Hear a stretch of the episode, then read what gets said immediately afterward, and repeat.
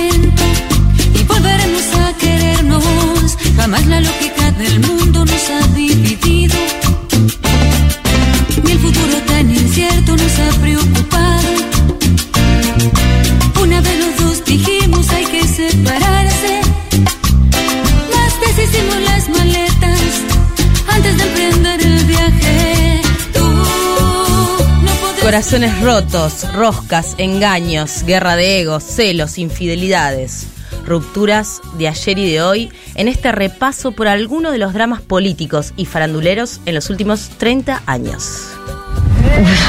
Se mudó al lado de mi casa a vivir, al lado de mi casa y ¿Era tu vecino? era mi vecino. Pero un día dice que se enamoró porque me vio de atrás con un pantalón amarillo. Apenas lo viste, te gustó, decías no. No, no sabía quién era porque eh, hacía poquito que había debutado en primera y dice que sí, que yo estaba muerta, que, que sabía quién era, que Ah, todo. sí, que, bueno. que te hacías la que no Que yo sabías nada. que yo me regalé. Esa típica. Típica de, de de hombre machista. Claudia Villafañe y Diego Maradona se separaron en 2003. La noticia estalló en los medios. Infidelidades del astro del fútbol, hijos no reconocidos y batallas judiciales. Años más tarde, arrepentido y con la cola entre las patas, hablaba de la culpa y el derecho a equivocarse. Mientras tanto, Claudia se regocijaba en la confianza que le tenía Maradona después de la ruptura. Tiene toda la razón del mundo. Lo que pasa es que eh, uno también tiene a veces derecho a equivocarse. Yo me equivoqué y pagué un alto precio. Pagué un alto, pre- un alto precio a haberme equivocado, perdí el amor de mi vida. Me- no, te lo digo porque me lo estás preguntando, porque nunca lo, lo, lo usé en los medios esto. Yo puedo hacer lo que quiero, Ajá, lo que quiero. Mirá la confianza que me tiene Diego, claro. que yo tengo ese poder. Si él está en Dubái y hay que firmar mañana algo de lo que sea, de no te hablo de ventas, un papel, una carta documento, de lo que sea, ¿quién lo hace? ¿Podríamos decir que Zulema fue la esposa del hombre más corrupto de la política argentina? Sí, podemos. En junio de 1990, Carlos Saúl Menem se encontraba de gira protocolar en Europa. Todo estaba calculado para que mientras él no estaba en casa, el brigadier Andrés Antonietti, jefe de la Casa Militar, expulsara a Zulema Yoma de la residencia de Olivos. El desalojo de Zulema Yoma estuvo amparado en un decreto presidencial, una clase de cajón de cómo disciplinar a la primera dama.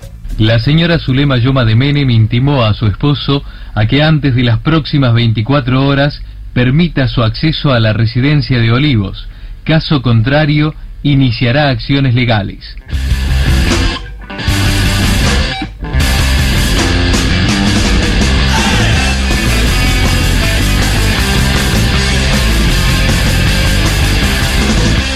En 2014, Carlos Ventura se fue de intrusos por pedido de Jorge Rial, tras un escándalo público. El pacto de caballeros estaba roto. La razón, la moral en manos de quien movía las riendas de los chismes en la farándula. Rial le pidió que dé un paso al costado porque se hizo pública la relación amorosa y extramatrimonial de Ventura con Fabiana Liuzzi, con quien además había tenido un hijo.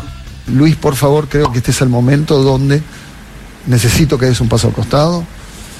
Creo que es el momento también donde tendríamos que, que hacer un paréntesis, una separación. Un hombre de bien que cometió un error, que en un momento se vio desbordado y tal vez dijo cosas que no eran las correctas.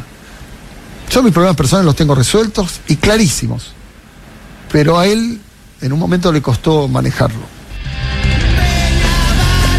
Pero Real no solo se pelea con muchachos, también con muchachas que tienen mucha información y saben tantísimo de extorsiones y de amenazas.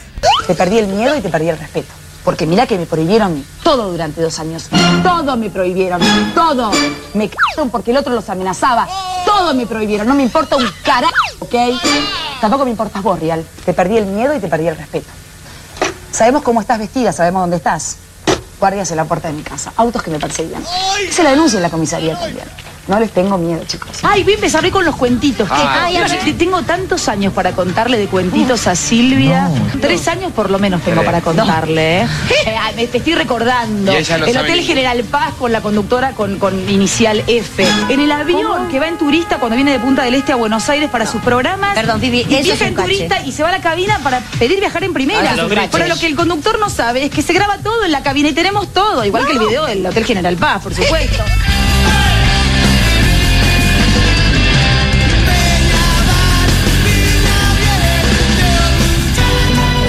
¿Sabes lo que es tener una Argentina que crece todos los días un poquito?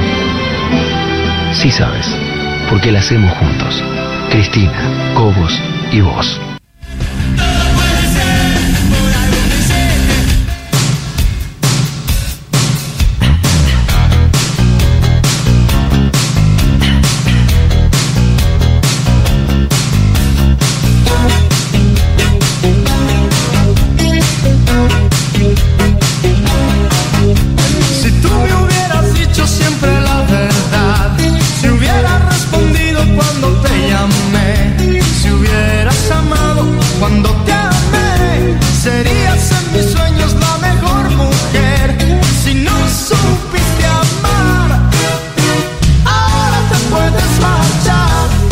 Promesa presidencial 2007, Cristina, Cobos y vos, que duró poco.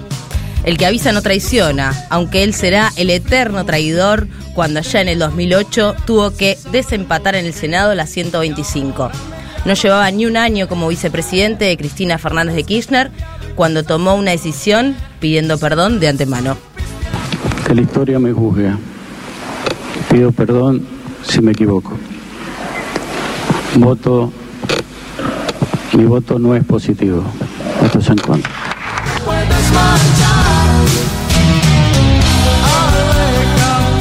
Y en esta tanda de melodramas de Presi y Vice tenemos en octubre del 2000 a Chacho Álvarez denunciando la corrupción en el Senado Nacional y en la administración del presidente de entonces, Fernando de la Rúa. Chacho Álvarez renunció y abandonó la función pública por cinco años. Por si no te acordás, el escándalo fue conocido como las coimas del Senado. Presento mi renuncia indeclinable al cargo de vicepresidente de la Nación. Lo hago para poder decir con libertad lo que siento y lo que pienso.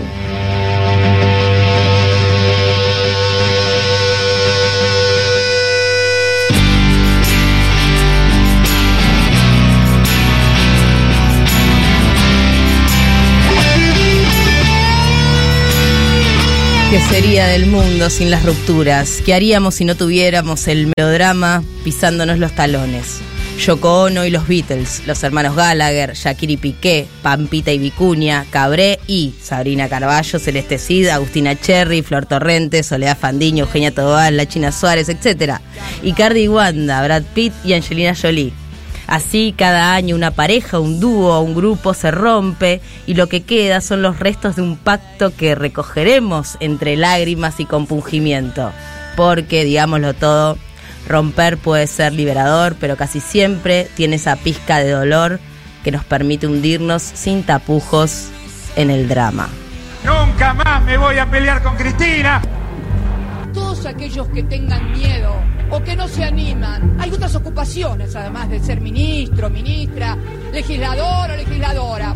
Vayan a buscar otro laburo. Y la verdad que tanta pelea no le hace fácil la vida a la gente. Por eso, Alberto, pone orden en lo que tengas que poner orden y metele para adelante. Tranquila, Cristina, no vamos a negociar nada que signifique poner en compromiso el crecimiento, el desarrollo social. El presidente se comunicó con la cinta de respuesta, con la presidenta, con la vicepresidenta. Eso es el poder. Que te pongan una banda y te den el bastón, un poquito es, pero créanme. Creo que no le estamos haciendo honor a tanta confianza, tanto amor y tanta esperanza que depositaron. No tenemos necesariamente la misma mirada sobre algunas cosas. Nunca más debemos dividirnos. El día que nos dividimos, Macri fue presidente. Te dije la otra vez cuando hice un documento que vos tenías la lapicera. Yo lo que te pido es que la uses. El poder no pasa por ver quién tiene la lapicera, el poder pasa por ver quién tiene la capacidad de convencer. Y me voy a reunir con quien me tenga que reunir, además. Acaba de renunciar el ministro de Economía, Martín Guzmán. Miren, se me mejoró la voz y todo.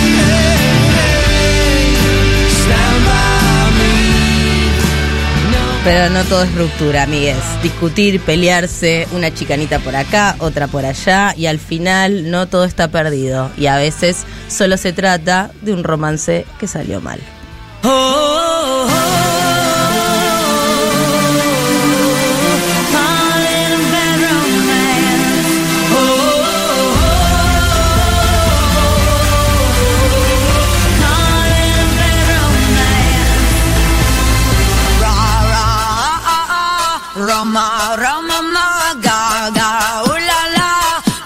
round and